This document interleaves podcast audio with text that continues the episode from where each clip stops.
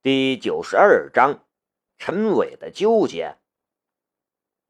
因为齐斌在场，南明不能说明来的事儿，便道：“是聪聪有事问我，我出去打个电话，你们几个人先吃吧。”众人倒没觉得其他。齐斌笑道：“聪聪这小子现在可是比之前省心多了。”又开始说起陈浩聪之前的种种趣事，让众人轰然大笑。难得馄饨外面气氛可没有那么轻松，南明一脸严肃的听着电话，静静听陈浩聪说完前因后果。南明其实是有些感慨的，李慧云竟然真是个痴情种子，他竟然真的回去找齐明来了，真是个可怜人呐！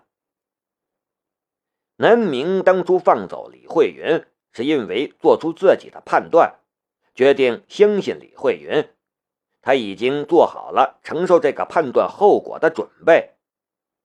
但是这不代表着他会让别人也承担这个风险，更不要说是让陈浩聪和齐明来来承担了。心里思索了一下，南明就已经做出了决定。聪聪，你打开免提，和明来一起听着。南明道。那边陈浩聪说了一句：“好了。”南明三言两语把李慧云的身份说了，齐明来都忘记哭了，茫然的瞪大眼看着陈浩聪手中的电话，似乎不敢相信自己的耳朵。阿云，他真的是坏人？不，他不是坏人，他只是一个可怜人。但是。一边是南明、陈伟、陈浩聪等人的安全，一边是阿云。齐明来又不是脑残偶像剧里的女主，自然知道自己该如何选。但是他的心很痛，痛彻心扉，痛到几乎要大声哭出来。为什么这个世界上总是要做出这种选择？为什么他的眼睛都好了，却还是不幸福呢？为什么？聪聪，来来！南明的声音稳定而清晰，通过手机的外放传出去。如果你们真的想要帮阿云的话，就仔细听我说。他的声音很快就抓住了两个人。齐明来止住了哭泣，竖起耳朵仔细听着。首先，你们现在就把李慧云绑起来。如果他昏迷中失去自制能力，你们都很危险。对李慧云这种人来说，杀人其实是太容易了。可也正因为如此，能够控制住自己杀人的冲动，才是真正的强者。陈浩聪看看齐明来，齐明来咬咬牙，点点头。明来向来是一个坚强的女孩子，她知道南明说的对。而且，其实就算南明说的不对，明来对南明也有盲目的信任。按照小叔说的去做，绝对不会错。陈浩聪连忙去拿了一根绳子。把李慧云绑了起来。这些东西在他很小的时候，陈伟就曾经教过他，做起来虽然生疏，但还算是牢靠。其次，这件事绝对不能瞒着，聪聪，你必须告诉你爸，不要在别人面前说，带他亲眼去看看。”南明说道。南明认为李慧云应该不会伤害无辜的人，因为这么多天了，他没伤害南明身边任何人。但是他不敢完全肯定自己的判断，所以他还需要陈伟。陈伟这个老刑警的眼神是他拍马也比不上的。如果陈伟也觉得李慧云值得帮助的话，他才会帮助李慧云。第三，聪聪，你现在去我家，我床底下有一个医药箱，里面有一些常用药物和绷带。南明道，他走之前准备了很多的东西，以备不时之需，一部分交给了陈伟。一部分留在了自己床底下的小箱子里。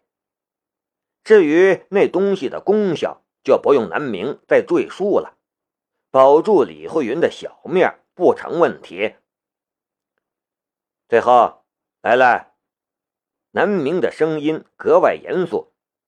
齐明来竖起耳朵，在确定李慧云值得信任之前，别投入太多感情。齐明来嗯了一声，但事实上，小叔的警告已经晚了。谁能了解盲眼少女的内心世界呢？阿云几乎就是那一缕阳光，照进了他封闭了十多年的心田。此时的齐明来能做的就只有一件事：祈祷阿云他不是坏人，祈祷他能活下来。祈祷陈伟想要帮他，诸天神佛保佑，小叔保佑。李慧云醒来时，发现自己躺在一张床上，她肃然而惊，想要坐起来，就发现自己的两只手都被铐在了床上。空气中弥漫着消毒水的味道，身上的伤痛却已经消失了。他低头看去，发现身上的伤疤竟然都消失不见。怎么回事？他死了？他在做梦？你醒了。一个沉稳的男声传来。陈伟打开门，大步走了进来，低头看着他。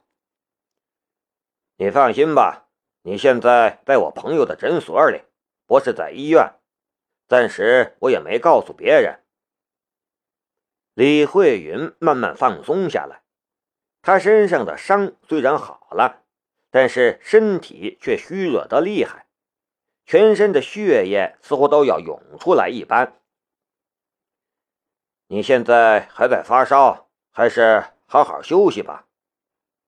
陈伟这是说了一句，就又出去了。怎么处理李慧云，让他很头痛。南明的建议，齐明来的清新，还有他调查到的一些信息，让他很纠结。一方面是身为警察的本能，维护法律的职责；另外一方面，却又有一些法外人情的想法。这个世界上，并不是所有犯了罪的都是坏人。法律要求所有人都要被严惩，但做了坏事、违法之后依然逍遥法外的，又何止一个人？这个世界上本就没有绝对的公平。南明也在头痛，他没想到，不知不觉之间已经和李慧云牵扯的那么深。军训结束，也已经正式开学了。南明终于正式开始了自己向往的大学生活，每天和同学们上下课，说说笑笑，无忧无虑的。青春的意义就在于可以自由的挥霍，不曾挥霍过青春，又怎么能算年轻过？这两天，李杰没有再针对他，只是看到他时都有种趾高气傲。居高临下的感觉，就像是一个胜利者俯视自己战利品一般，高高在上。南明觉得莫名其妙，但他现在没时间和心情去管李杰这家伙。这会儿他正翻着一本刑法，在考虑着要怎么帮李慧云脱罪呢。如果不是为了齐明来，如果不是渐渐查到了更多李慧云的消息，他绝对不会如此费心费力。